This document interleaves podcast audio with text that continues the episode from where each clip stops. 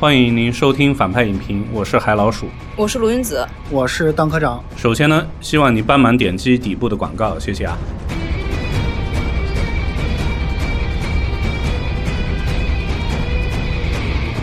今天是由我来担任飞行主播，我们这期也算是反派失踪人口回归。之前我在西宁录 First 马后炮的蛋科长，今天再次久违的回到反派的长节目。他现在是和鲁韵子在上海和我们两地连线，请来鲁韵子，老听众也知道原因，他是资深的 DC 粉丝，之前从小丑到小丑女都跟我们聊过不少了。闲话少叙，我们先来看看影片的信息吧。这部片在北美分级是 PG 十三，和大部分 DC 电影的分级是。一样的影片没有删减，在片尾字幕没出几秒之后，很快会有一个彩蛋，而全部字幕结束之后再没有彩蛋。格式呢是后期转制的 3D 胶片彩色电影，数字中间片是 4K 分辨率的。本片少量片段使用了 MX 胶片摄影机拍摄，所以也拥有少量 MX 特殊画幅，应该就是在开头和结尾的片段。数字 MX 版届时会呈现1.9比1的画幅比例，而 IMDB 记录在70毫米胶片版 MX 上画幅。还会有进一步变化，但也有人说是误传啊。反正内地本来也看不到 MX 胶片版，北美更是直接变身网大，就无从考证了。国别呢是美国，出品方是华纳和旗下的 DC 影业。本片的漫画人物是来自根据心理学教授威廉·莫尔顿·马斯顿在上世纪四十年代所绘制的 DC 漫画《神力女超人》，然后本片也下辖于所谓的 DC 电影宇宙，时间上应该排在第一部《神奇女侠》之后，《蝙蝠侠大战》。战超人和正义联盟之前，导演和神奇女侠一的导演是一个人，都是一九七一年出生，现年四十九岁的白人女性导演派迪杰金斯。除了神女一，她的长篇处女作是让赛隆拿到奥斯卡影后的女魔头呢。而之后她也会和盖尔加朵重拍埃及艳后。杰金斯还会在二零二三年拍摄一部星球大战电影《侠盗中队》。影片的制片人包括 DC 的功勋导演扎克施奈德夫妇和从诺兰版。蝙蝠侠就一直担任监工的著名制片查尔斯·罗文，而由扎克·施奈德重新剪辑的《正义联盟》美剧版也会在明年上线 HBO。此外，杰金斯和主演盖尔加朵也都挂名了制片人、编剧。除了导演之外，还有两位男编剧啊，戴夫·克拉汉姆和乔夫·琼斯。前者写过2014版的《美国哥斯拉》，后者是 DC 宇宙的御用编剧，既写过《闪点悖论》这样的动画，又写过同属 DC 宇宙的《海王》。本片第一主演神奇女侠。当然是来自以色列的八五后女星盖尔加朵，这已经是她第四次出演神奇女侠了。此前还是《速度与激情》系列的金牌配角，然后在七十年代美剧里饰演老神奇女侠的琳达卡特，在本片结尾也作为彩蛋惊喜亮相。此外呢，在第一部饰演神女男友的克里斯派恩，也在本片以一个意外的方式回归了。而本片的大反角则是由智利男星佩德罗帕斯卡来饰演，他最近凭《星战》的著名。美剧《曼达洛人》翻红，更早以前还参演过国师的长城。摄影呢是白人男性摄影师马修·詹森，也是源自第一部，最早展进过《超能失控》和《神奇四侠2015》版，也都算是超英片。配乐就是大名鼎鼎的汉斯·季默。值得注意的是，第一部的配乐还不是他，但他曾给《神奇女侠》第一次亮相的《蝙蝠侠大战超人》担任过配乐。影片这次在内地的首映完全早于北美，在2020年12月十。八日就在院线上映了，而北美不仅要等到圣诞节，还会直接在网大平台播出。电影的成本是两亿美元，内地票房在首映当日，本片只拿到了四千二百五十二万人民币的票房，这个成绩不算是太理想啊。估计要想超过第一部《神奇女侠》六点一亿的票房是比较困难了。而此前内地票房最高的 DC 电影是前年年底的《海王》，当时拿到了二十点一亿的票房。影片信息就介绍到此，下面先插播打分。科长先讲，因为你的。分肯定比我低，我坚定不移的给三分我靠！然后我不推荐，因为片长时长太长，而且票价也还不便宜。你错过了这一部，没有什么特别的损失。DC 粉或者是其他的一些超级英雄粉，我不做评价，不做推荐了。行吧，那我分高的有点太多了，我打六点五。我刚才犹豫了下是六分还是六点五，还是觉得粉丝立场加上确实觉得希望今年有一些治愈之作出来的这种心，还是给他打一个相对来说乐观一些的分数。DC。粉丝不会因为她是神奇女侠特意去看哈，因为神奇女侠本身就不是一个主流气质的一个东西，而且这个片子里面，他甚至放弃了陈庆霞经典的一手持盾一手持剑的这个形象。我看的时候，我并没有作为 DC 的粉丝有多大的满足。最后 BVS BGM 出来的时候，我满足了一下。但是我觉得推荐给今年比较累的中年人带着孩子去看看。前半部分孩子可以看的比较开心，最后这个部分你能觉得能够从亲情身上得到一些治愈。即使幻想是不可靠的，神灯是要破灭的，但是呢，生活本身还是有值得继续下去的指望。感觉你在推荐一部迪士尼电影，其实差不多嘛。这个片子跟迪士尼电影有啥大区别？我自己呢打六分，推荐给爱美之人嘛。盖尔加朵身材昨天都成了微博热搜了，以及所有不过洋节也没啥事可做的中国人。反正凄惨的二零二零年底真的没啥可选的。接下来就开始剧透了，还是希望大家看完再听节目啊。我看这片的口碑肯定不算太好吧。我们先从优点环节聊起。DC 粉丝鲁韵子先来。这个片子给我感受挺奇妙的。前一个小时我如坐针毡，如鲠在喉，还有什如什么来着？就那三如很痛苦。但是我到最后半个小时，几乎就扭转了百分之七十对于这个片子的负面印象。我甚至觉得这个结尾会让你觉得以前面的很多不合理的铺陈都是合理的。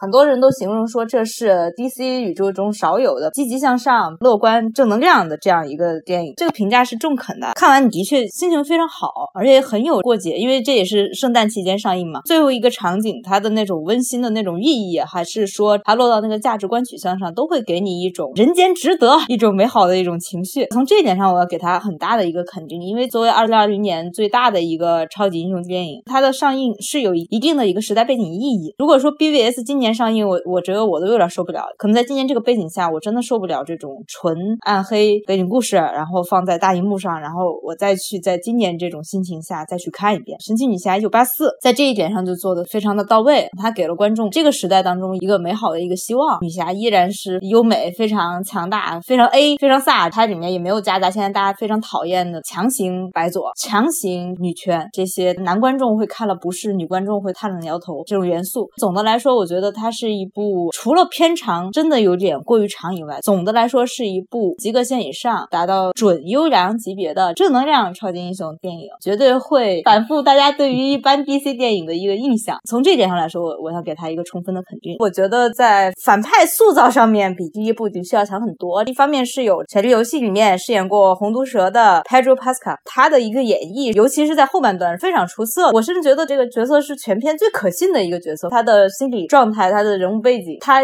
油腻的部分、讨厌的部分，跟他真诚的部分结合的相当自然。然后这条逻辑线，这个人物弧光完成的非常完整。这个相对来说反而是 DC 的特色，就是 DC 反派是有魅力的。那什么叫好看有魅力的反派？在他这个大反派的身上是可以看到这这一点的。还有一个进步就是最后的两段重量级的台词，因为第一部在语言上面没有这么着力刻画，第一部更偏向于动作大片、动作感、大场面这方面做的是非常的扎实充足。第二部结尾你你会发现是个反高潮啊，但是这跟它的主旨是符合的。女神不是通过她的无敌的神力去达成她最后这个正义目标，而是通过片中强调的真正的强大，通过牺牲去达到自己的目标。所以这里面就出现两段非常感人的，我就觉得就写的非常的细腻的台词。一段讲的是实现愿望 （make a wish） 这件事情本身背反的问题，就是弱者都希望通过愿望去改变世界。大反派和儿子最后这场对话，我相信很多有孩子观众看这段对话是会泪目的啊。科长在旁边冷笑，他估计没有吧？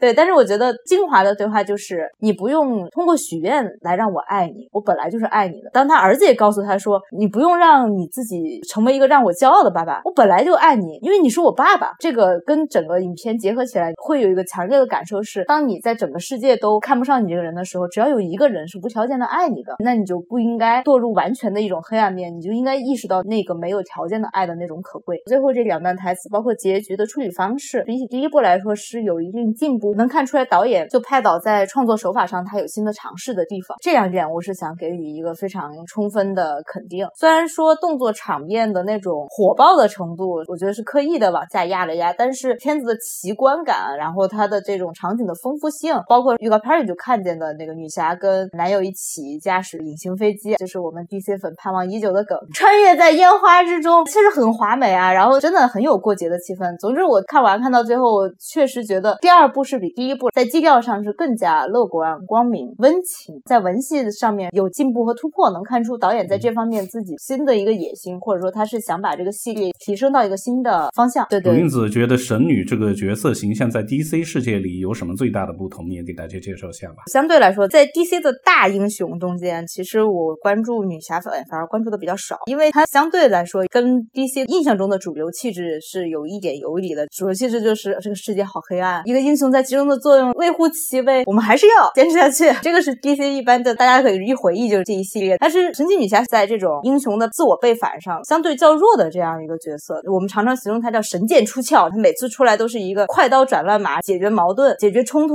解决内心的阴暗纠葛，剑指长空，非常光辉果决的形象。她的整个人物的发展、人物的叙事跟美国的女权运动结合的非常深，可以说比蝙蝠侠、超人结合的都要深。在早期的时候，有一个漫画叫《神奇女侠帮助哈佛女生去上学》，当时哈佛的女学生还非常非常少，她们上学有很多的困难，在校的宿舍这些，就是神奇女侠帮他们排除万难，帮助他们去上学。你现在看起来好奇怪，一个超级英雄在干这个事儿，然后还有什么女侠保护女学生们放学上学 这种桥段，但是她就是这样一个又亲民的，然后又辉煌的，因为他是宙斯的女儿，她是一个半神的身份，非常亲民但又非常辉煌，这两个极端点在他这个人物身上有一个很好的结合，这也是他为什么作为 DC 三巨头能够在半个多世纪这个情况下能够长盛不衰的一个重要的原因。你怎么能想象蝙蝠侠帮助哈佛男生去上学？所以从精神内核，当然还是很喜欢他，但是始终他跟 DC 气质是有一定的差异性，这种差异性让他相当的来说是鹤立鸡群的。包括说这一套黄金铠甲的问题，很多人都说我靠，黄金身都是，但其实在原著中就有这样一身，其他 DC 超级英雄没有这样金晃晃、特别外显性的一种表露，但是放在他身上呢，其实就还好，因为他本身就是一个非常光明的形象。我跟运子有一个观点比较相反，他可能觉得正能量是这篇的优点，但是恰恰我是觉得这篇为数不多的几个展示人性黑暗面的地方，我觉得是优点。首先是韦格的那个豹女那个角色，因为韦格她本身是个喜剧演员，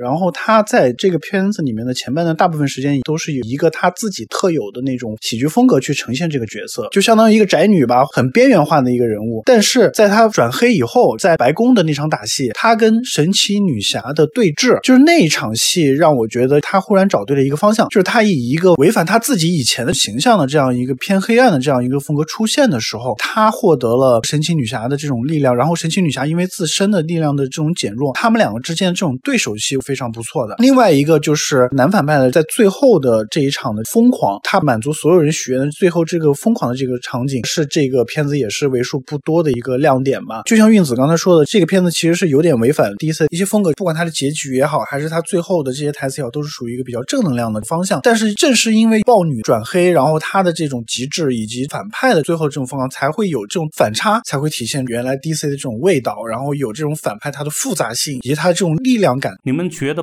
豹女这个角色的设定有没有最早蝙蝠侠片子里猫女这个黑化的特点呢？蒂姆·伯顿那个那就米歇尔·菲弗呗。啊，对，米歇尔·菲弗，我觉得差远了。呃，反正说到这儿了嘛，因为说到豹女跟、啊对跟猫女的这个形象区隔问题，确实能看到这两个角色之间的一些关联啊，就是就是他们都是。一个宅，就是在在所谓变身之前是一个宅女啊，就在电影里，我说的是电影里啊，变身之前是一个宅女，是戴着大眼镜儿，然后无人问津的这样一个角色，然后因为某一种神秘遭遇，然后就突然性格大变，变得拥有力量，变得想去改变这个世界，去报复曾经比如说侮辱过自己的人之类的，但是因为。这个深度上有极大的一个差异，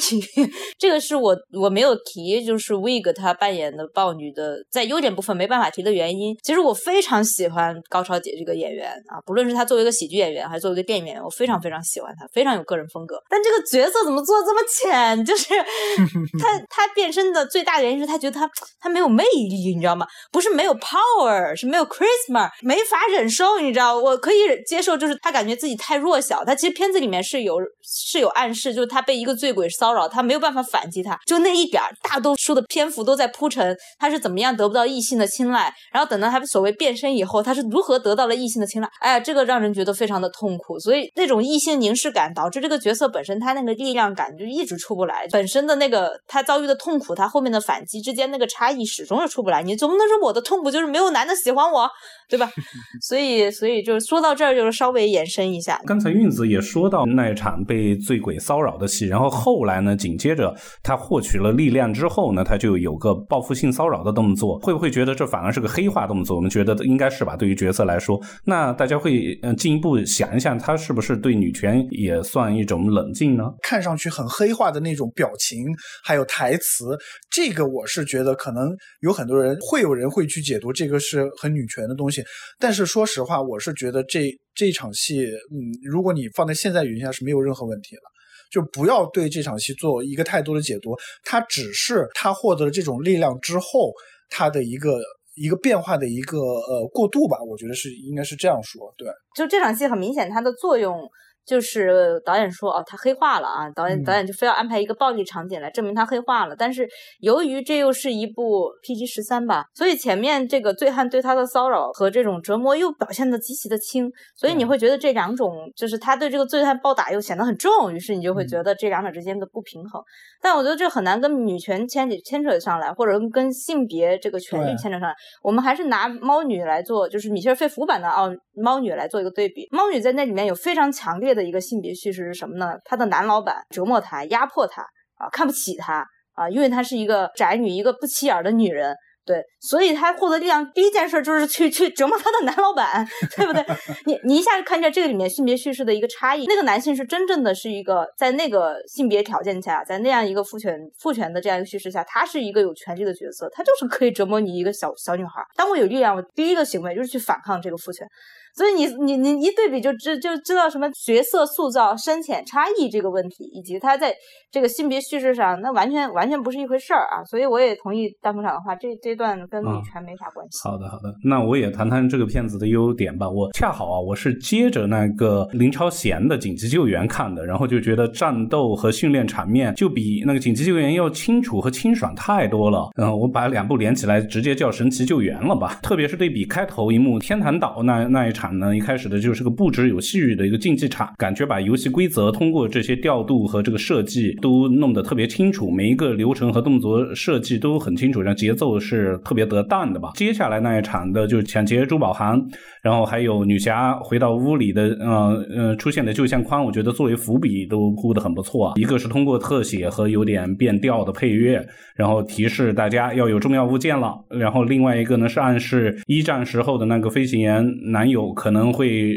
在电影中重新出来，包括拿到那个魔法石的那个愿望的达成，我也觉得有从笑料到危险的一种巧妙的递进。一开始说读了拉丁文会显灵嘛，然后就一个男同事随口说一声希望有一杯咖啡，咖啡就出来了，那是个笑料。然后到了豹女的黑化，还有石油小子直接变成许愿石本身呢，我觉得是一个很不错的递进吧。接着就是彩蛋部分吧，就是琳达卡特在结尾时的亮相，作为女侠他妈啊，阿斯特瑞亚短暂的重现人间。啊，对于有这一个呃 DC 迷或者是老一代的观众是满足他们的情怀的，但琳达卡特我刚才也说到是七十年代剧版的神奇女侠，她并没有伴随着我们中国观众的成长记忆，我觉得所以这个影响力很有限吧。接下来因为文戏部分，我也觉得还勉强还成吧。自然博物馆的这个工作和员工的各个职能的介绍中，他巧妙的带出反角豹女，我特别有意思。我是在我都不知道我买的票是个四 D。影厅啊，之前那狂抖嘛，过山车一下子我以为椅子坏了，怎么好长时间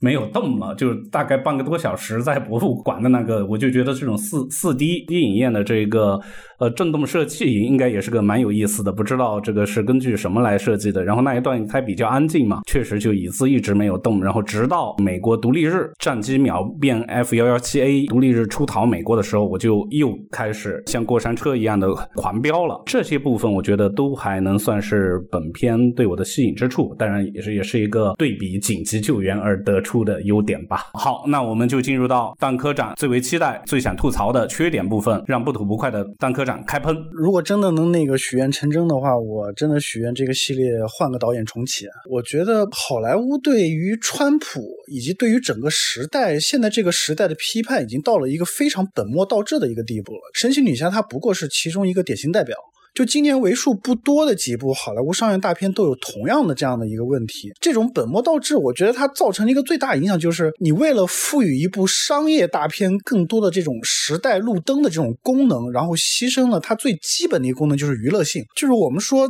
什么叫做好莱坞的这种娱乐功能，就是最俗套说法，就是我们就造梦嘛。它就是用强大的这样一个呃工业实力，然后在大荧幕上去实现一种想象力。然后这种想象力，它是可以满足观众，就普通通观众一个最简单的一个需求。具体到呃神奇女侠来说，就是这个这个片的开场，我就已经看的有点崩溃了，你知道吗？整整十五分钟，一个毫无想象力的竞技比赛。你这种竞技场的这种比赛，跟那种电视里这种闯关那个拿奖金那种综艺节目有任何区别吗？然后你这种竞技场的设计还能再单调一点吗？你看。几个骑马的啊，跟跟杂耍一样，这些射几箭，然后后面那种 CG 做的那种观众一阵阵欢呼，你这看着都不尴尬吗？半神的这种竞技场有这么无聊吗？你这十五分钟这种竞技，你还不如十五秒这种丁真骑马的，你知道吗？这种你你花了十，对啊，你花了十五分钟去烧钱去做这种 CG 场面，然后到最后就为了说教。你跟后面的剧情有什么关系啊？就是你如果说啊，我后来回到一九八四，一九八四年还有洛杉矶奥运会呢。戴安娜，你小时候参加竞技场，然后你到一九八四年你去参加奥运会的铁人三项，你如果这样改的话，我是服的，你知道吗？这十五分钟问题在哪？你知道吗？就是我一整套的这种工业流水制作，它不是为了造梦，不是为了娱乐，是为了说教。导演对于特效、对于服化道部门是没有任何要求的。你如果放在九十年代甚至八十年代这种商业大片，我每一个的这种特效场面的制作，或者这种大场面的制作，它都是有目的性的，它都是要有设计性的。你用特效去做一个八十年代，没有任何对于八十年代文化的这种应用，只是非常简单的。还原了一个八十年的一个大商场的或者怎样的一个场景。我们当时看预告片的时候，配上了 disco 的那种音乐，对于这种八十年代这种展展示还有一点期待性。但是到了这个片子，没有任何都没有。你相反，你对比第一部的神奇女侠。两个人回到了一战的这个伦敦。你比如说，神奇女侠在第一部的时候还有这种束腰，对吧？束腰对于那种束腰服装那种讽刺，还有对于那种就是战时代的那种英国英国那种服装这种讽刺还有展示。但是到了这一步，没有任何的这种八十年代文化的这种运用，唯一的就是说那个呃那个克里斯派恩回来以后有了几套换装。对吧？在这个其实是跟第一部是有一个呼应的。第一部是那个神奇女侠做了几套换装，然后到了第二部的时候就变成了那克里斯派恩对于八十年代的服装几个换装。但是这个就很无聊啊，因为你在第一部的时候是神奇女侠穿着自己的那一套装，呃，自然的这样的一个承接。但是到了八十年代，但是到了这一步的时候，只是为了一个展示，而且是一个非常尴尬的一个一个一个一个搞笑的一个场景。还有这种就是娱乐性的差别在于哪儿呢？就是在于战斗场景。我其实对于第一部这个导演的这种呃，在于动作戏上，还有在于这种战斗场景上的这个呃指导，我觉得是非常不满意的。到了第二部，我觉得他都已经大滑坡，变本加厉的滑坡，你知道吗？运子刚刚说的优点就是说，他可能想用。一个比较正能量的削弱这种战斗场景的这种比例，然后去把更多的这样的一个反高潮的戏给了一个这种类似于这种说道理吧，我们就是说教了。但是问题在于，我觉得这个导演是不懂得战斗对于一部商业大片来说有着多么重要的意义。比如说，在八十年代第一场就是在商场里面抓贼。他用的是一个非常非常迂腐的一个八十年代那种喜剧片的那种那种感觉来拍，我的天，儿童喜剧，对，呃，小鬼当家那种那种级别，你知道吗？我真的是觉得你的时间是设定在八十年代，不代表你要用八十年代的手法去拍一个一个那样的场景。就女侠用鞭子，我还甚至不如我想到的是那个蜘蛛侠，你知道，我甚至觉得她用鞭子还不如蜘蛛侠的那样的。你可以在最后的反高潮的戏说，呃，你去用。一种这种说教的力量，或者是这种感化的力量去处理一个最大的危机，但是你在前面的几场重要的打斗戏上，你必须要给他一个展示他真正的一个作为女侠一个半神的这种力量的一个展示，或者是一场动作设计，没有一场都没有。然后那场追车戏也是有网友评论说，甚至还不如《速度与激情》，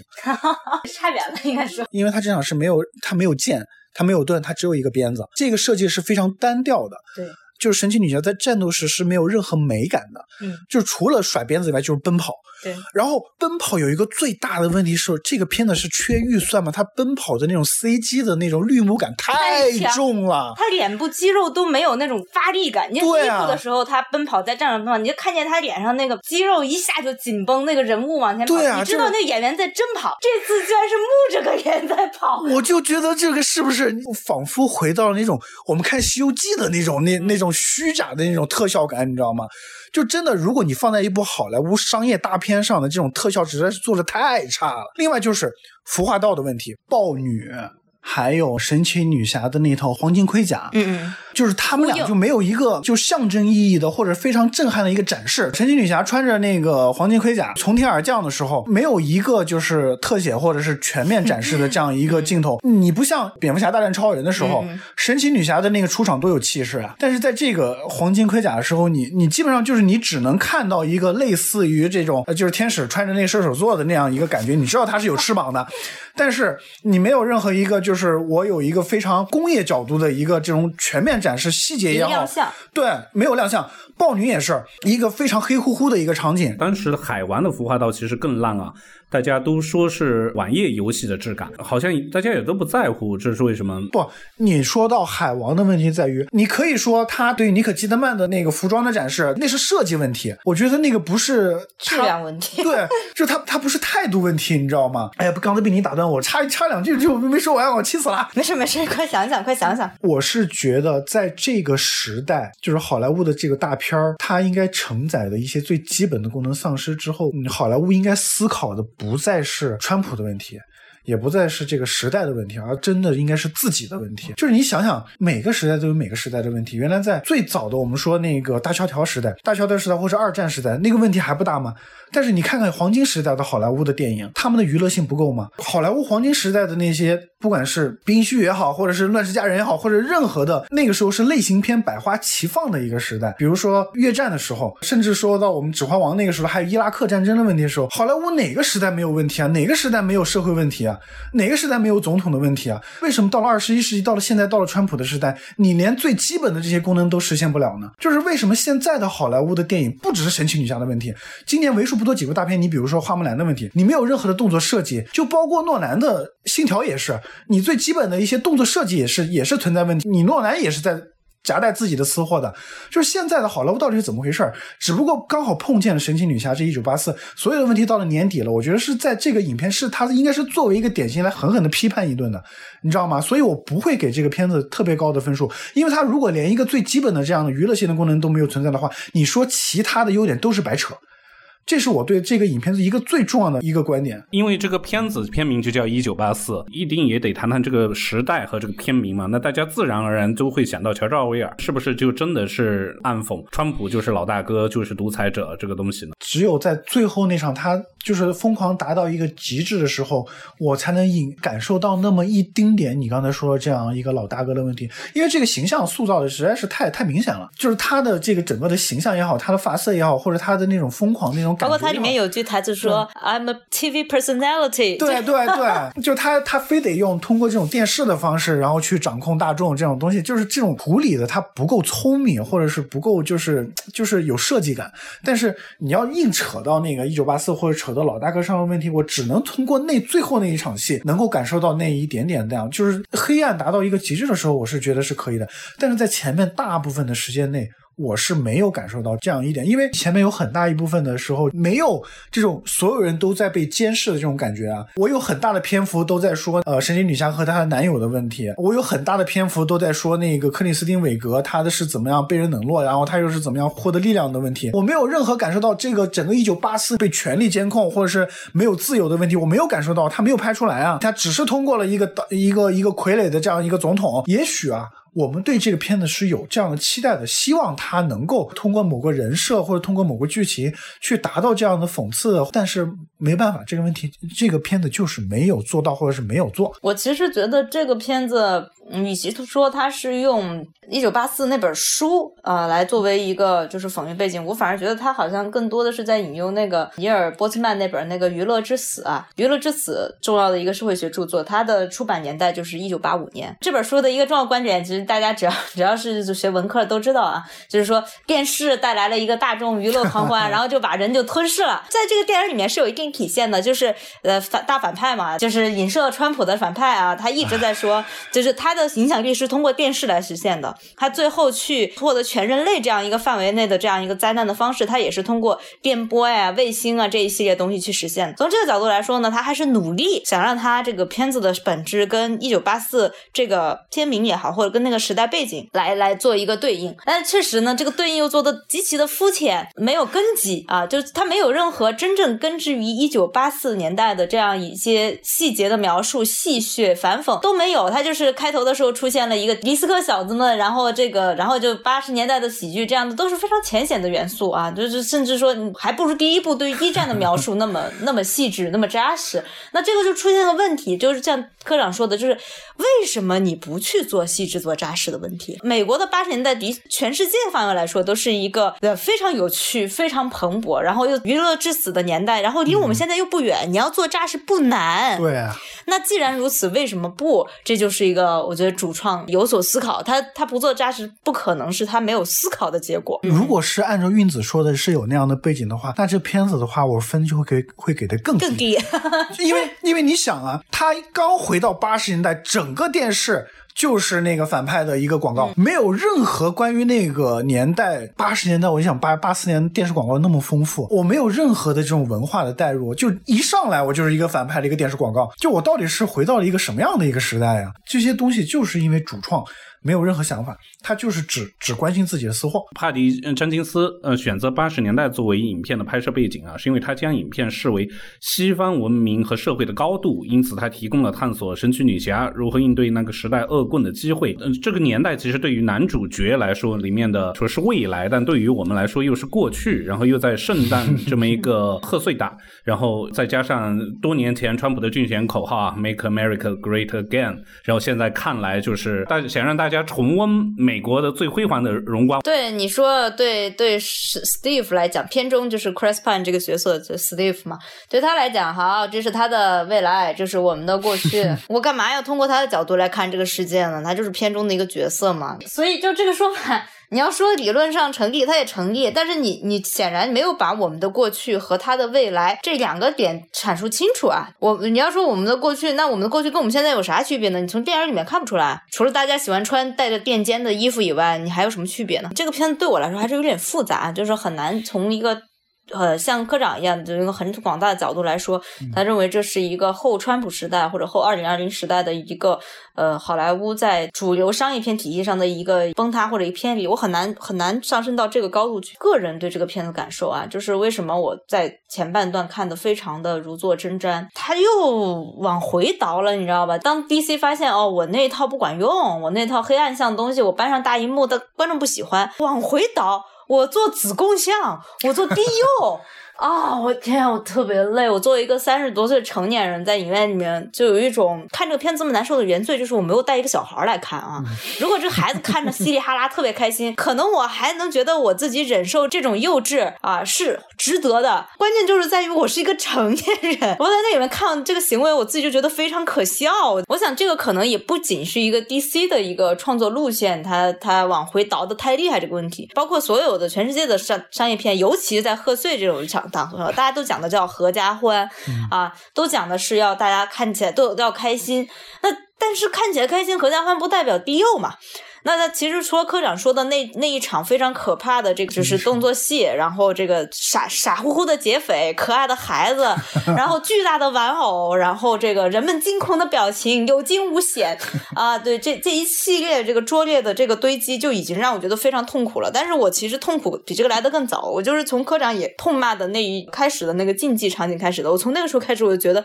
片子应该可能要要有问题，应该是很大的问题。为什么呢？因为导演其实。他已经拍过好几次亚马逊这些女战士们他们的竞技和运动场面，包括在第一部里面，你看的时候，你觉得那个力度是非常真实的啊，无论是打击的时候那个。剑砍在盾牌上，哇，后坐力啊，之类之类的。然后那个投掷标枪的时候，面部肌肉的那种狰狞、那种抽搐啊，哇，那是非常实打实的。你当时看的时候，而且我我因为看第一部，我还是相当喜欢看他幕后幕后纪录片，非常多的这个美国职业女性，包括女警察、摔跤手、运动员，大家参与到那个场景里面，满怀骄傲的去展示一种女性力量。那种女性力量是非常物理性的、生理性的，但是它是非常真实的。到这一步的开头这一段竞技，我可，太难受了。它没有任何这这他。全 CG 啊，全 CG，结果就是它完全不考虑任何这个物理上这种生理性的、物理性的这种真实程度了。包括起跳一个简单起跳动作，居然那个那个人是不弯膝盖的，你知道吗？这个这个这个演员直接就跳起来了。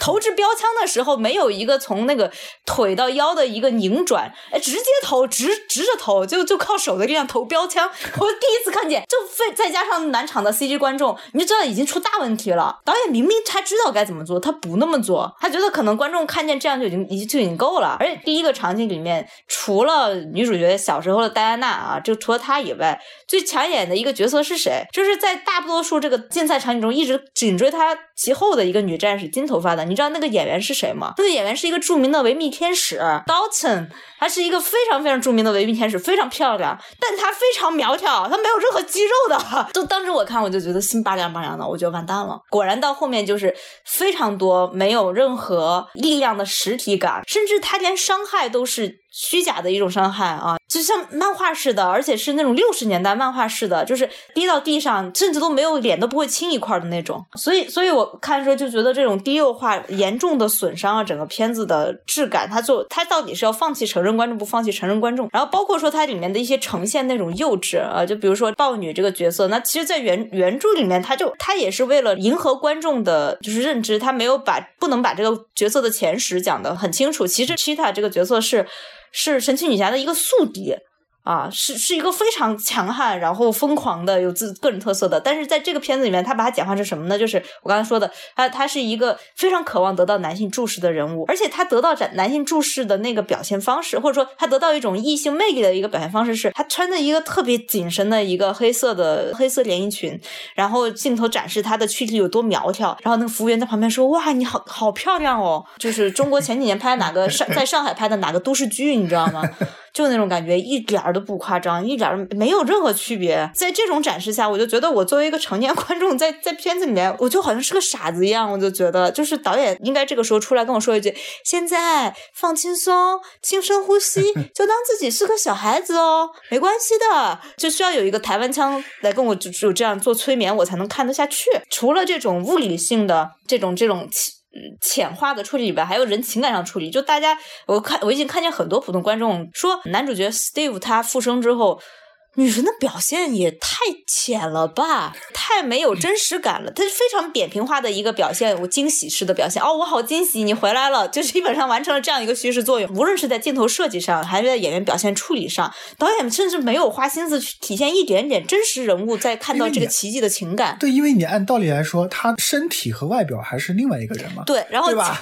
来了一转一圈，对吧？转两圈，对，然后就转回来了。哎，我就变成那个 Steve 了。然后女女侠也就接受了，就接受男人的这个灵魂在另外一个人。我天，这是真人吗？这是真正的人类吗？我觉得就。就 Chris p a n 他作为一个还是很资深的演员，他在那一刻倒是使劲在演那种手足无措，演那种对这个世界的不适应，然后对包括他对女神，他其实是有疏离感的，然后这种这种他都使劲在演，但导演镜头不给他，你知道，造成一个巨尴尬的一个场景，甚至在他们俩在那个呃国会广场那儿，他们俩在那漫步，你是觉得这是一个时装秀？盖尔加朵穿着美丽的这个白色的长裙，然后露着大长腿，然后那个镜头跟的也很像时装秀。然然后再加之第一幕那个那个场景的，我我就觉得导演不知道怎么了。导演突然对时尚 有了新的探索，但是对电影的要求有了质的下降。所有我觉得大部分成年观众，百分之九十的成年观众在看前一个多小时的时候，都会感到这种不适。这种不适就是这种错位造成的，也是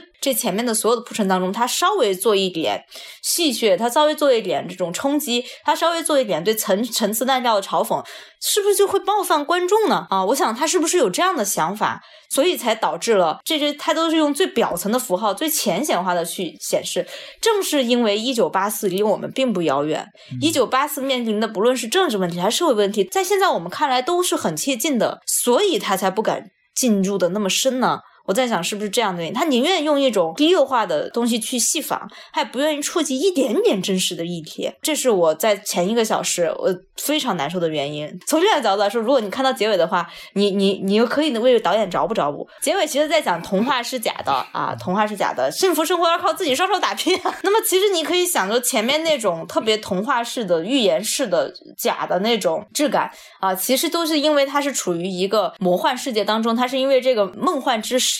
啊，它带来这个整个大家的世界的变化啊，就造成了有一种糖纸一样的那种质感在其中啊。这是我在给导演找补啊，我努力了，确实是对。然后，所以，所以到后面，你确实到后面那个力量感也上去了啊。的越越往后，力量感越上去，黑暗的因素的引入啊，然后人性的碰撞也越来越多，到最后这个爆发和它的寂灭啊，都比前面的质感要好很多。这个片子的类型很很很很乱，很混乱。就它没有一个非常明确的一个类型的定位。漫威在后期就是二点零或三点零的时代的时候，它对于每个片子这种类型的这种呃创新，我觉得是有是有一定创新的。神奇女侠当中呢，就它的没有一个非常明确的这样一个类型化的这样的一个处理方式。你比如说开场啊，是一个这种就类似于这种史诗的这种古装的这样的一个场景，还加上特效。然后到了八十年代，又是一个八十年代那种喜剧。然后到那个呃神神奇女侠和他的男就是和史蒂夫这样的一个关系的时候，这一段的时候，你又没有那个非常明确的这种八十年代或者九十年代这种爱情喜剧或者浪漫喜剧的这样的一个一个类型化。呃，动作场景的时候，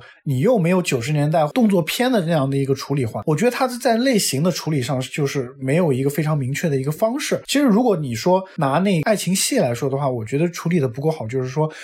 你你想想，在八十年代的时候，或者九十年代的时候，好莱坞的爱情浪漫喜剧其实是最对最黄金的最最黄金的年代。那个时候，浪漫喜剧非常一个明确的特点，就是说欢喜冤家，或者是男女之间是一个非常对等的一个关系，甚至是女强于男的这样的一个关系。女性是靠着自己的睿智。靠着自己的这种个人的这种魅力，然后去匹配一个非常温柔的，或者是一个非常幽默的这样一个男性，这样的一个搭配。你比如说是那个当哈利遇见莎莉或也好，或者是诺丁山也好，这样的一些一些一些非常经典的浪漫喜剧。但在这部当中，斯蒂夫明显是一个工具人，嗯，然后神奇女侠这一方面又没有展现出她作为一个八十年代的这样活着的这样一个女性，她应该展现的一些那个年代的文化对于她的影响，对。这个是很重要的，你知道吗？我作为一个八十年的一个这样的一个非常强势的这样一个女性，非常有魅力的这样一个女性，这个时代的一些流行文化或者是通俗文化，对于。两个人之间的这种个人的情感，在他们的就是表现当中，应该是一个什么样的？带着他坐了一个电梯，坐了一个地铁，然后带他就 带他去看了一场航空展，就没了。我哪怕是放在跟他第一部来比，还有一个小细节，就是第一部当神奇女侠到了那个一战的时候，他还吃了个冰淇淋呢。嗯，我在这一部的时候，史蒂夫干的史蒂夫干的什么样？他什么都没干，就只是看着朋克男，就是一群朋克，然后梳着奇怪的发型，跳霹雳舞的，对，跳霹雳舞的，就不停的哇哇哇哇就没了。这个只是展现于史蒂夫对于那个时代的象征，对于那个时代的变化的一个感觉。但是对于他的他的女朋友，就是没有任何的一个展现。这个时候是没有任何的这种浪漫喜剧的爱情元素之下，他们两个人之间是没有互动的。片子当中，好莱坞最基本的一些类型元素。嗯，就没有了，战斗元素也没有，呃，那个什么，就是浪漫喜剧元素也没有，八十年代的这种文化元素也没有。它其实是很容易加的，你不知道它为什么不加。就比如说这个呃，Wig，它和。呃，这里面的戴安娜，她们两个是职业女性，对啊，她们两个是在一个博物馆，全都是男性工作人员里面的两个职业女性学者，这个只有八十年代才会有，八十年代之前根本不可能有他们这样的人在这样的环境里面跟一群男的工作。然后你你不想讲这种微妙，这个职业女性刚刚露头的那个时代，她们面临的那个状况是什么样的啊？她们是怎么样去去显现自己的一个职业形象都没有嘛？就就结果就是用的是最最肤浅、最最最没有表现难度的，也没有冒犯性的。因为你想，你你你八八四年是刚经历过一个性解放运动的一个一个时代啊。其实我说实话，我觉得如果你更大胆一点的话，韦格这个角色，其实我是觉得是可以从性这个方面去做一些突破的。第一步其实还有一个很很很很有意思的梗，就是斯蒂夫刚到天堂岛的时候，对对对，被被捆绑，他说了一句台词：“It's hot。”这句台词是很有很有意思的。它其实是双关嘛，就是说，首先这绳子很烫，但是说 “It's hot”，其实说说捆绑其实是 “It's hot”，啊对对，对吧？但是到了这一步的时候，连这种小聪明、这种小幽默都没有了。嗯嗯，所以我是觉得神奇女侠在这个方面其实是全方面崩塌。我也说说这个缺点吧。然后确实是，嗯嗯，说到一九八四的意义一点都不存在。然后呢，它符合时代元素的，在我看来就只有紧身衣、健美操、电视购物广告，可能算长得像里根的总统吧。然后他是在庆幸什么呢？庆幸美苏没有打核战，人类还幸存着，算他有个美好愿望吧。就反正骗骗子关于许愿嘛，在二零二零年人类也能化险为夷吧。我可以说一些那个我注意到的一些细节啊，就是两人就是呃神奇女侠和那个旧男友重逢并约会的时候，是想起了林肯纪念碑那一段开始行走，一直想着是莫扎特歌剧《费加罗婚礼》那、但我觉得那个用的特别莫名其妙。它虽然轻轻快的气氛当然是对的，那段咏叹调是叫你们可知道？呃，是在费加罗的婚礼里面呢，是由儿童仆人凯鲁比诺对伯爵夫人的单相思来表达的，怎么和片中的角色的关系都搭不上啊？还有刚才我们说的是汉斯季默的配乐，然后可能是因为配乐的版权自主吧，最后汉斯季默还能再用自己，他直接拿来了自己以前电影里面的两段，一个是蝙蝠侠大战超人正义黎明，然后太阳浩劫啊、都用了，就是太阳浩劫呢是以前给那个丹尼鲍伊尔的配的乐，然后呢就是第二点，我觉得就是这个舍小家为大家的这个主旋律吧，哈，很烦人了啊、就是尤其当呃女侠决定放爱一条生路。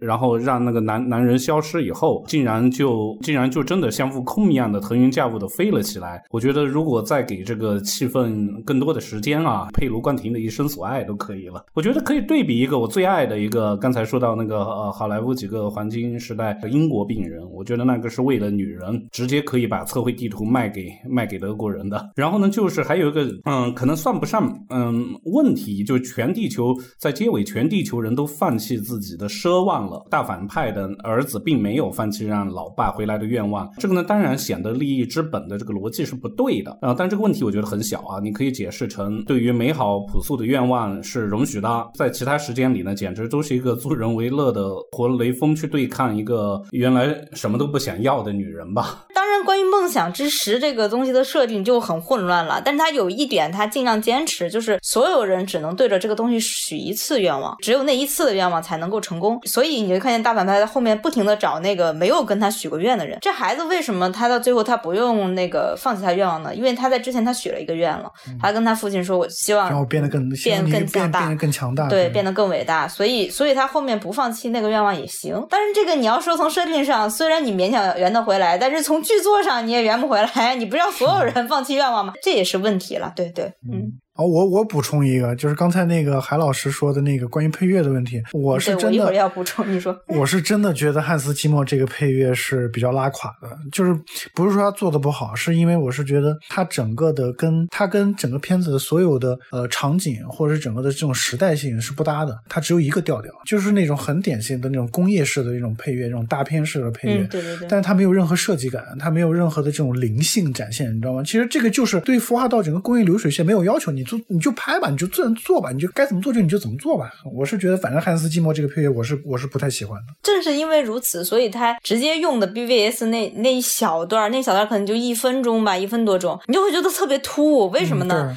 因为那一段儿显然是精心写出来的，就是哪怕你你听一次，你都会记得那个非常一种音句，但是带着一种一种这个对于未来非常微茫的一种希望，但是整体调子的音乐当当当，就那声音一响。天，你当时就觉得，为什么您大爷已经懒到这份儿上了吗？你非要这样吗？你就自己写一段旋律不行吗？不行，我觉得我 BBS 那段写的好，就他妈用到这儿。对，就这种感觉。从导演到每一个人，我觉得大家都都没有这个愿望，没有在这个工业水平上去突破的愿望。接着问一下丹科长啊，虽然内地的评分观众都不买账，但其实这片刚才查了一下，在北美的口碑又非常高啊。目前烂番茄居然有百分之八十七，非常严苛的 Metascore 现在也有六十六。Metascore 当年给小丑也只给了五十九分。大家觉得这是东西方差异的原因呢，还是说北美也出现红爆影评人？这个问题，你想想，当年《神奇女侠一》的时候，那么多人喊着要 要提名奥斯卡，不就明白了吗？《神奇女侠》当年就应该被提名奥斯卡最佳影片，你从这一点就能看出来了，所以不稀奇啊。在北美是那样一个环境，我觉得这个东西没有对错的问题，这个就是这个时代的问题。片子出来以后，就是觉得现在好莱坞的就应该反思一下自己了。嗯，那那那你刚才说评分这个东西，我觉得这个东西都没有任何参考性。而且北美现在能看电影的地方有几个呀？正常的享受电影院，他他现在还没有那个条件呢。我就是如果一个普通的心态，一个正常的心态，你你去看这部电影的话，你的这个评分不觉得就是北美的观众或者怎么样的会给他一个更高的一个分，或者是怎么样的？但是我自己还是觉得，就是还是那句话，就是我们在这个时代的确是希望一种温暖治愈的回馈，就是希望在电影，就尤其是大众电影这样一个商业产品当中，得到某一种安慰。啊，那这个片子在结尾的时候的确是给出了这个安慰，虽然说给出这个安安慰方式，可能科长觉得不好，我觉得好，对，但是他不论如何，他在努力去给出这个安慰，这个观众是一定会对这种这种安慰有所反应的。你换前几年，你换四五年前，观众不一定有，今年一定有。为什么？到最后你会告诉 他，你身边永远有一个人，他是无条件的还爱着你。对，然后你看观众，我靠，一想到今年过得这么惨，但我一想，哎。我老婆好像是吧，或者我老公，或者我孩子，或者我爸妈，他还在旁边默默的、无条件的爱着我。呃，我有什么这个理由不怎么怎么着呢？这个真的要是要跟时代背景所有所结合的。无论怎么样，这个最后的表达，他是试图传达出善意和治愈的。这种善意和治愈，在。物质丰厚的年代，在一个蓬勃向上的年代，他大家会觉得都是鸡汤。对，你看这你放到今年，他还真不一定。那再问一下鲁运子啊，就关于豹女，查了一下，七十年代的剧集《神奇女侠》里是没有豹女的，然后现在正联宇宙也是第一次出现。你也说她和神奇女侠原来是宿敌。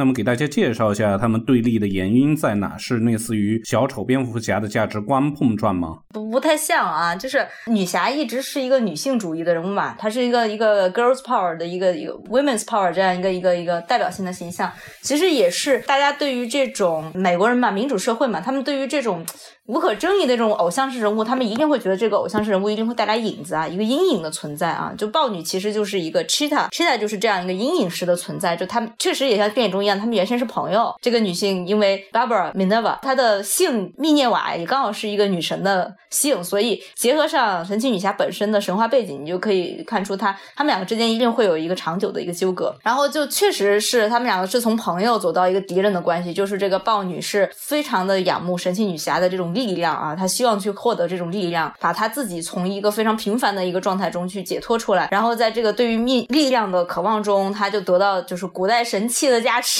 变成一个半人半豹的这样一个一个，我们暂且称她为女妖吧，这样的一个形象。那神奇女侠跟她争斗也跟电影里面也比较像，就是常常是打着打着说那个你还记得我们当年还是朋友吗？对你，我相信你还有善的那一面。对对，就常常会有这种纠结的情况出现。啊，其实豹女也像 DC 的很多反派一样，她在她。自己的故事里面是是很有很多英雄的行为的啊，就比如说女性主义叙事，就是曾经有一个男的截取了她作为这种半人半豹的这种神性的力量，自己变成了一个豹人啊，就自己变成一个更加更加凶暴残酷的一个反派的形象。然后豹女最后是通过自己的努力，就是消灭了这个人，又夺回了自己的神力啊。所以这这也是 DC 故事的一个特色啊，就是反派有他自己的这个人物线、时间线，他在他自己的故事里面是一个英雄，常常是这样的。就是豹女之于至于戴安娜，至于神奇女侠，有点。像卢瑟，这是我个人观点啊。如果有 DC 粉丝在下面那个评论说这个不像，一点也不像，那也没没所谓，这只是我个人观点。他就有点像卢瑟之于那个超人，或者卢瑟之于克拉克。你作为这么一个强权的、光辉的，甚至可以说是伟大的一个形象，你一定你的生活会投下阴影。他就属于这个阴影里面站着的人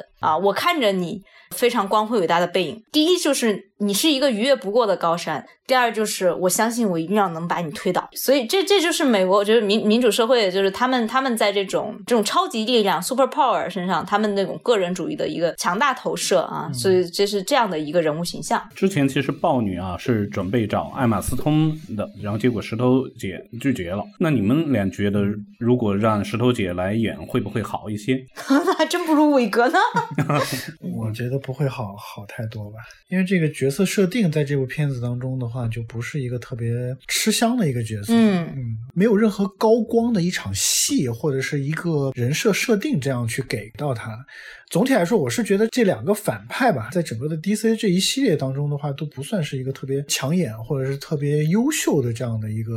设定和反派。换换谁来演，我觉得结果都差不多吧。这个片子它是一个双反派的设定，然后双反派的设定又由于男反派他担当了一个大脑的一个功能，所以。自然而然你就会削弱豹女在其中的位置。我相信导演他作为一个七零后，他不可能不知道八十年代一个女博士意味着什么。就就很明显，它里面有句台词嘛，就是把她称为女士。她说：“我是个博士，我是个 Doctor Minerva。”八十年代的女博士，我靠，太牛逼了，天之骄子，在那个女性还能够大规模接受。就是大学教育还没有多久的时代，人家读到博士了，就在片子里面，好像他好像是个现在大家非常熟悉的，类似于谢谢耳朵那种 nerd 的一个形象，哈大家都觉得，哦，你你有点怪怪的，不想跟你相处。那可是八十年代，对吧？但是如果你要把这个人物高光式处理，他又必然要盖过夺取一些男反派的。光芒光辉，所以他就不得不在这个人物的头脑呀，或者在这个人物的动机啊，他复杂的这种心理成因方面去弱化他，于是导致这个角色本身的就很多逻辑上面的说不通啊，或者说他表现上面的这种无脑，就他获获得力量之后啊，没去干什么特别牛逼的事情，我第一件事我先把我先把以前欺负过一个流氓打一顿，对，就这个做法就特别普通，特别的平，这但是没办法，你剧作上你这样决定了，导演真的是个女生嘛，他他他都不想想这个对稍微对女性角色有所提拔。哎，他不想，还真不想。现在我们就展开外延环节吧。先聊一个刚才提到的话题。我们都说好莱坞这四年以来几乎都在拍一种电影，就是怼川普这种最大的类型片。从《华盛顿邮报》、《芝加哥七君子》到《爆炸新闻》、《曼克》，甚至《疯狂原始人二》，再加上这部，大家觉得哪部怼川普的片子还能看？长叹一口气。哎呀，我天呀！呃，我推荐一个片子，是我最近在反复看的，就是 PBS 的《美利坚大分裂》啊。这个是一个纪录片。好莱坞的左派大家都希望丑化他，通过丑化他的方式去达到一个抨击打击的目的。越丑化你就越不真实啊，你就离他本本源越来越远。结果就是你看见很多这种漫画式的、古早漫画式的这种反派形象，大家都说我在打击川普，但你你对这个了解真实毫无帮助啊。这个片子我就觉得是虽然比较长，但是非常推荐大家看。就是大家看之后就呃用《红楼梦》的一句话啊，就是叫万恶开端时代。宁啊，就是实实际上，美国的分裂是从奥巴马当选那一刻。正式拉开序幕的，他一直持续到川普的胜利胜选。大家都觉得奥巴马的登台是一个民主的胜利啊，是一个美国民族融合的开始，是一个光辉的一个形象。实际上，他已经启开了美国分裂的序幕，启开了之后一切的争端，一切底层反精英、反制这种风潮开始，启开了川普的。不论是从奥巴马和川普的个人关系，还是从美国社会各种关系上来讲，都是启开之后的这个局面。这个片子我非常推荐大家看一。看，大家这十几年来。大家都会想说，美国发生什么了？你知道吧？就是从一个我们选了一个黑人政治新人，我们来当总统，到我们 选了一个白人王八蛋来当总统，对，离这么近，脸谱化的争吵之中，我们看一看复杂的事实是怎么构建的啊？就哪这个东西也不知道它还能在这留多久，我们先看一看啊，这是我的一个推荐。当年小丑是被白左攻击过他的价值观的，然后川普却很喜欢小丑。这次神奇女侠又公开怼川普，同样是 DC 漫画，居然站到了。政治光谱的两极，这在漫威呢是不太可能的吧？你觉得这是为什么呢？应该说，川普是在小丑当中看到他自己想看到的东西，就是白人蓝领。他在之前多年积累下的全球化的社会秩序、全球的这种经济秩序下，他被剥夺了经济上的、社会上的特权，然后沦为非常凄惨的境地。然后他决定用一种暴力、用一种暴动式的方式去反抗。这是川普乐于看到的一种叙事。他看到的是这样的一个叙事，在小丑当中。但你，你从这样的角度看，你可以完全可以把小丑解读为另外一种完全不同的叙事，它可能是关于一个心理的原因，包括他的那个校正啊，你不能说校正也是美国蓝领遭受压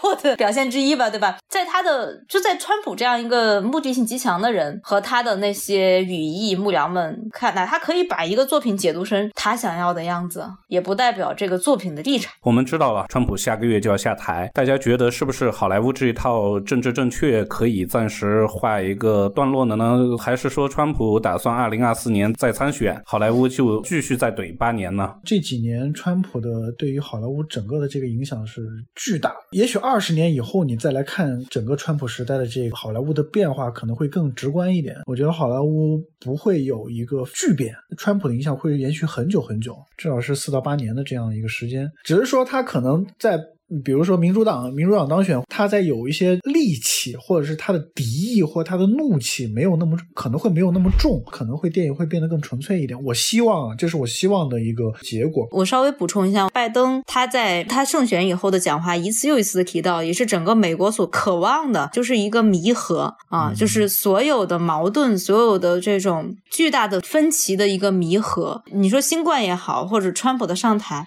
都是基于。种族之间、性别之间、阶级之间，大家的大战，就是这个矛矛盾积累到那个程度，你是一定要战那一场的，所以大家一定是要面红耳赤的去斗那一场的。但斗到现在，真的我也觉得美国人自己也开始觉得累，这个累是没有赢家嘛？对你没赢家呀，对，而且在现在这样一个灭顶之灾，这种必须重新看到对方跟我一样是一样是人啊，他不是说川普的粉丝就是妖魔鬼怪，他跟我一样是个美国人呐。所以在这个情况下，我相信好莱坞会。会会去见想去顺应一些这样的潮流，他会出一些温情的，去出一些治愈的，去出一些更加心平气和一点的创作。其实这个东西我就可以进一步展开到另一个外延，因为我不知道两位有没有看，我是看了《马斯顿教授与神奇女侠》这个片子，它现在是搭配二零一七年的《神奇女侠》，都是那一年的片子，是关于漫画作者马斯顿的传记片。我觉得这个片子相当棒。比任何一部神奇女侠都棒。马斯顿呢是一位大学的心理学教授和某种意义上的测谎仪的发明人，他同时保持着和两位女性的情爱关系啊。但是《午夜巴塞罗那》里面呢，伍迪·艾伦把他粗暴的认为这就是稳定的三角关系。但是在这个传记片里呢，就给出一切为了科学服务的歪理学说。介绍这个片子呢，对大家可能理解啊，神奇女侠的一些设定会有些帮助吧。马斯顿妻子也是心理学和行为学的专家，夫妻两人居然有个共同情人是马斯顿的助教，他们就彼此为了搞实验而在这个情感和欲望呃里面进行探索，然后来找到一个真实的反应，来完善测谎仪啊，然后也也就顺便在三个人都因在学校伤风败俗嘛。被开除了，然后就得以开始了创作《神奇女侠》这么一个漫画。特别有意思的是，呃，女侠戴安娜的这个真年套索啊，就是来自测谎仪。其实她抽打的灵感就是来自于这个女生小助教的教会里面的一些惩戒。这个美女助教的妈妈和姑姑，她的都是当时最先锋的女权主义者，然后她却是被一个修女在教会带大的。教会女校就会有呃，在学习生活中就会有彼此的惩戒。马斯顿观察嗯之后，成为了呃亚马逊部落女性间的这个情爱吧。然后最有意思的是，他在探索这三个人最和睦的这个性关系的时候呢，马斯顿进到了一个法国人在纽约开的秘密的道具店。当时这些东西都是违法违规的啊。然后他第一次认识到了神父这个艺术，就捆绑嘛。显然在漫漫画里呢，他就成了戴安娜的也是神鞭嘛，呃真言套索。呃，就是原来的漫画是充满伤风败俗的啊，就是充满了捆绑 SM。后来我们现在看到的，包括漫画、包括电影的合家欢，就全都是全面删减后的。是所谓的伤风败俗，或者说有性争议的这个情节。呃，当然是出于这个马斯顿博士他自己的一些创作，那都是六十年代以前啊，六十年代以后，经过女权运动，包括权力大讨论之后，六十年代以后，这些情节跟基本上在神奇女侠的很多设定里面都开始逐渐消失啊。尤其是一个广受诟病的一个设定，就是神奇女侠老是被绑住啊，她一绑住她就就没力气了，然后就被制服了。这个设定在后面就越来越被弱化，到七八十年代以后，你就很少见到了。你在那个电影致敬的电视剧版的神奇女侠扮演者。卡特他演的那一版神奇女侠里面还有一些类似的情节，但在那个之后，这类情节基本上就就就彻底退出历史舞台了啊！这个就其实是年头比较长的超级英雄，他们的就是人设、历史演变都会出现这种情况，就是跟时代一起不同、不停的进化。对，因为传记片呢，它是以一个审查委员会、漫画审查委员会的这么一个角色来把这些东西净化掉的。我有朋友反倒认为神父去了色情化才是耍流氓，我觉得这个道理同样适用于神奇女侠吧。至少去掉了这些东西，才是对原作者马斯顿的耍流氓。在我看来，在传记片里还出现个真心话大冒险的游戏，也是关于愿望嘛，你的真实的欲望是什么？然后是用在片子里呢，当然是为了心理学的实践，最后成为一个可以给那个仪器幅度来指针的一个可以量度的欲望。到了神奇女侠这，我们就看到它演变成了一个全世界的大许愿吧。马斯顿呢，在课堂上他是认为世界该由女性来主宰。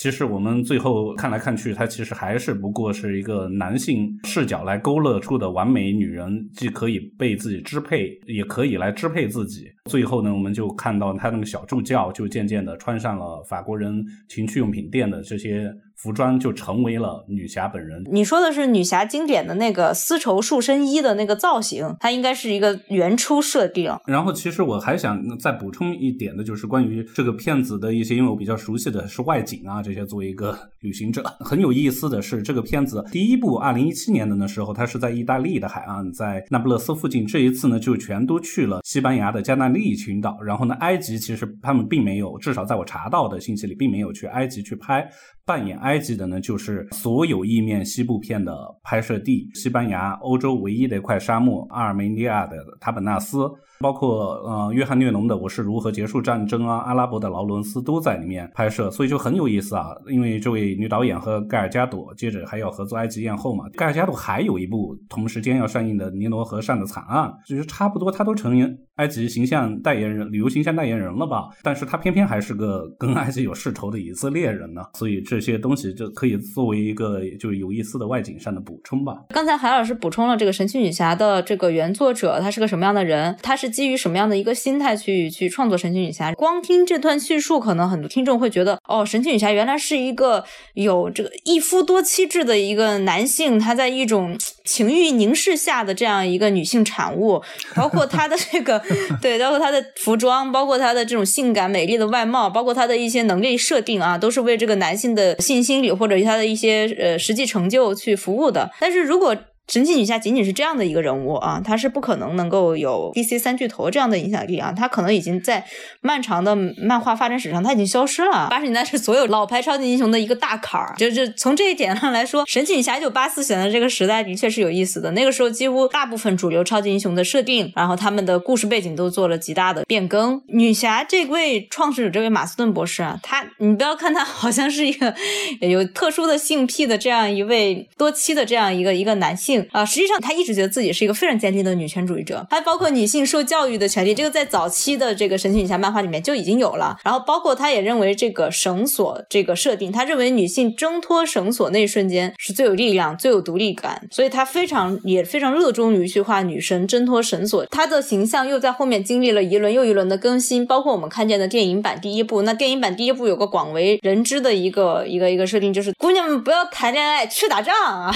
对，谈恋爱哪要？打真爽，是不是？对，然后就包括到现在我们在看到的女侠的形象，她已经是非常非常多创作者他们在通过时代不断的淘洗，然后通过对于时代精神的领会，对于性别的这样一个看法的更新，刷新出来的一个复合性的人物结果。所以，当我们去看这个一个超级英雄起源的时候，你你们就会觉得很惊讶。就比如说 DC 三大巨头都是黑头发蓝眼睛呢，为什么他们不能是金头发蓝眼睛？那为什么他们中间没有黑人？是不是种族？歧视的原因，实际上这个很简单，因为早期的漫画那个印刷技术太差了，你最最多就能印出来黑头发蓝眼睛。那这那个时候觉得，哎，黑头发蓝眼睛挺好看的啊，那我们就全给他设定成黑头发蓝眼睛。那你看后面漫威的那些人，你看见 无论是他们的发色、人种这些都。都已经非常多样化了，但是在漫画起初的时候，你受制于那个时代的种种条件，你出来就是这样的一个人物。而经过时间淘洗，能够最终在那种原始设定下存活下来的人物，他一定是身上复合了多时代精神的。所以我们在现在为什么就很多人说，我们为什么还要拍神奇女侠呢？我们为什么还要拍超人、蝙蝠侠呢？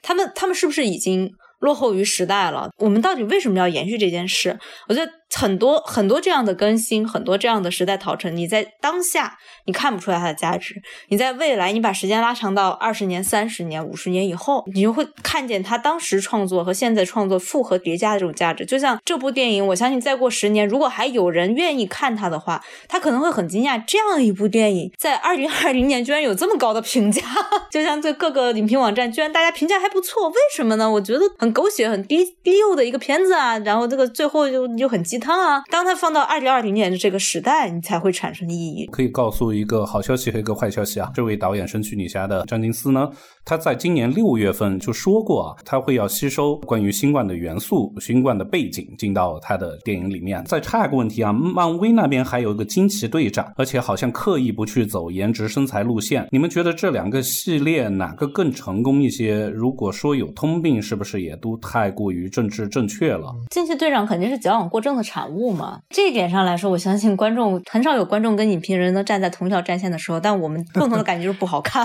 不论是女主角不好看，还是电影不好看的问题啊。那那我不走颜值路线，我也不走身材路线，我也没有恋爱线，不知道我在看什么，就是布里拉尔森暴打裘德洛啊，就我看的是这吗？这就很痛苦了，就是当。当你去掉一切原性别叙事的时候，你在讲你你也没有故事了。我到现在，哎，惊奇队长到底讲了什么？我认为惊奇队长很大的程度上甚至影响了花木兰，在很大程度上导致了花木兰的失败。因为惊奇队长卖的还不错，然后大家就觉得我靠，我搞这个原叙事，然后搞这种女性天生神力，只不过是被性别之剑所封印，然后他只要一旦破除这个，我就天下无敌。其实你会发现这两个叙事非常的相似，但最后结果就是就是这个叙事会迅速的老化，因为因为没有没有谁想看一个比较难看的天选之女的故事，它既不能跟普通女孩产生共鸣，它也不能跟普通男性产生共鸣。那相比之下，我当然神奇女侠好看了，我们我们至少可以看见时装，我们看见美女，我们也能看见男女主角谈恋爱。你即使要做斗争，我觉得这个冒犯需要是呃适度的，就就是在商业片的这个范畴，好莱坞片的这个范畴里，你需要去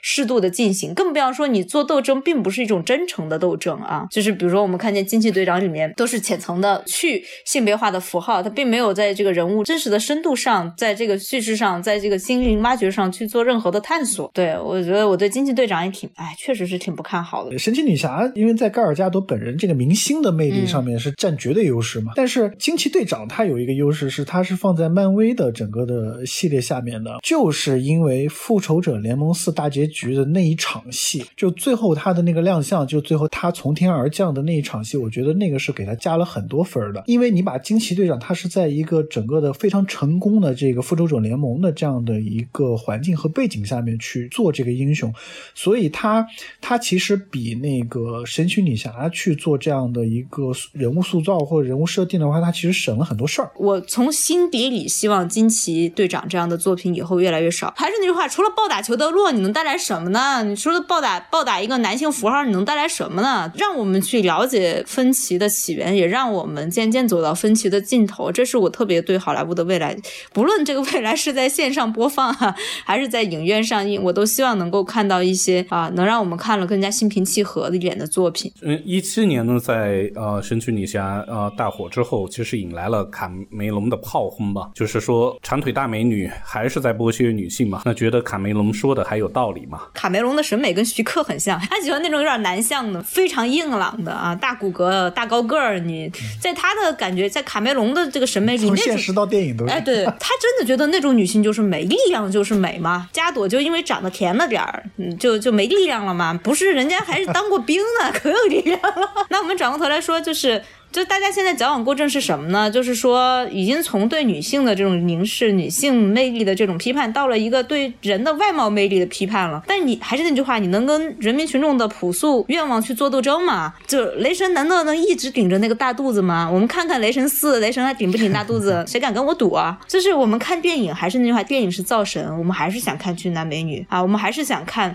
高于我们的存在，至少在商业片这个范畴里啊，我们还是想看这个一个梦幻的世界。它里它那里面有嗯俊男美女，有我们平时不可能经历的枪战、车战、这战那战啊，这是人的朴素情感嘛。所以我觉得这个不一定是一个对女性凝视的问题。二零二一年的三月份将会有《正义联盟》导演剪辑版，就是但是在一七年你可以说是一个不完整的项目。然后他现在要搞出每集六十分钟的四集的一个在 HBO Max 上线的一个扎导版的《正义联盟》，那你们觉得是可以期待的吗？个人还是对扎导一直保持在守望者那个高度。嗯，对对，只会说你当时的作品出来以后，我就我就事论事，这个作品哪拍的好，哪拍的不好。你要具体到这个导演加长版的，他。它剪四集这个方式，我就可能就会有一些疑问，这个东西会不会影响观感？而且毕竟是这个通过这种呃流媒体啊之类也好放出来，你可能会到时候会把重心放在一些剧情上的一些理解，或者是人物设定的这个复杂性上的一些东西。但是这个跟当时在电影院你去看个四个小时的版本，那个感觉肯定是完全不会一样的。到最后看完能想象得到吧？就是给给炸到翻案了，对吧？就是当时那个可能是一个大制片长啊，或者是对他的一些剪辑权什么，很可。